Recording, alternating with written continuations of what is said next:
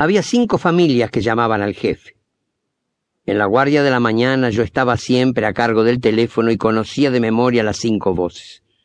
Todos estábamos enterados de que cada familia era un programa y a veces cotejábamos nuestras sospechas.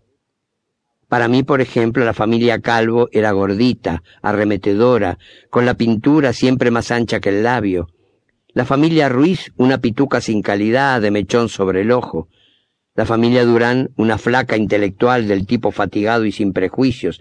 La familia Salgado, una hembra de labio grueso, de esas que convencen a puro sexo.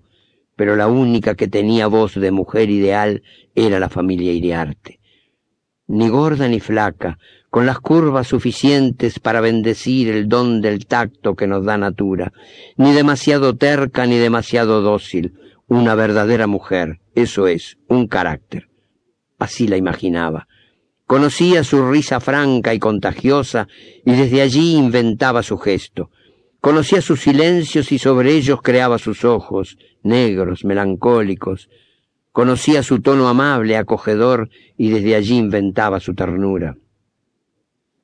Con respecto a las otras familias había discrepancias. Para Elizalde, por ejemplo, la Salgado era una petiza sin pretensiones. Para Rossi, la Calvo era una pasa de uva, la Ruiz una veterana más para Correa. Pero en cuanto a la familia Iriarte, todos coincidíamos en que era divina. Más aún, todos habíamos construido casi la misma imagen a partir de su voz.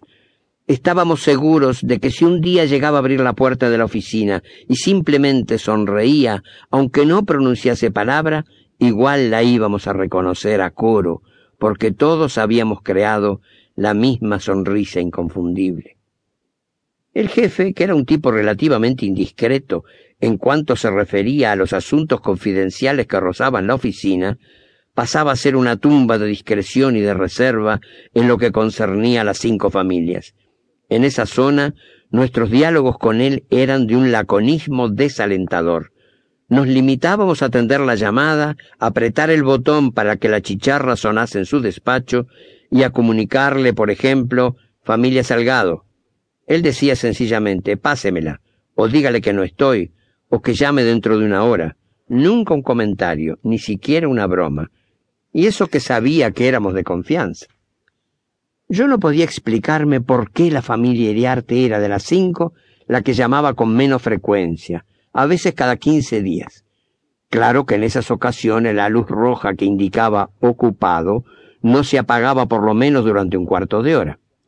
Cuánto hubiera representado para mí escuchar durante quince minutos seguidos aquella vocecita tan tierna, tan graciosa, tan segura.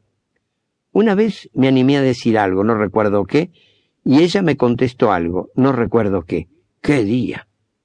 Desde entonces acaricié la esperanza de hablar un poquito con ella, más aún, de que ella también reconociese mi voz como yo reconocía la suya. Una mañana tuve la ocurrencia de decir, ¿podría esperar un instante hasta que consiga comunicación? Y ella me contestó, ¿cómo no? Siempre que usted me haga amable la espera. Reconozco que ese día estaba medio tarado porque solo pude hablarle del tiempo, del trabajo y de un proyectado cambio de horario. Pero en otra ocasión me hice de valor y conversamos sobre temas generales, aunque con significados particulares. Desde entonces ella reconocía mi voz y me saludaba con un ¿qué tal secretario? que me aflojaba por completo.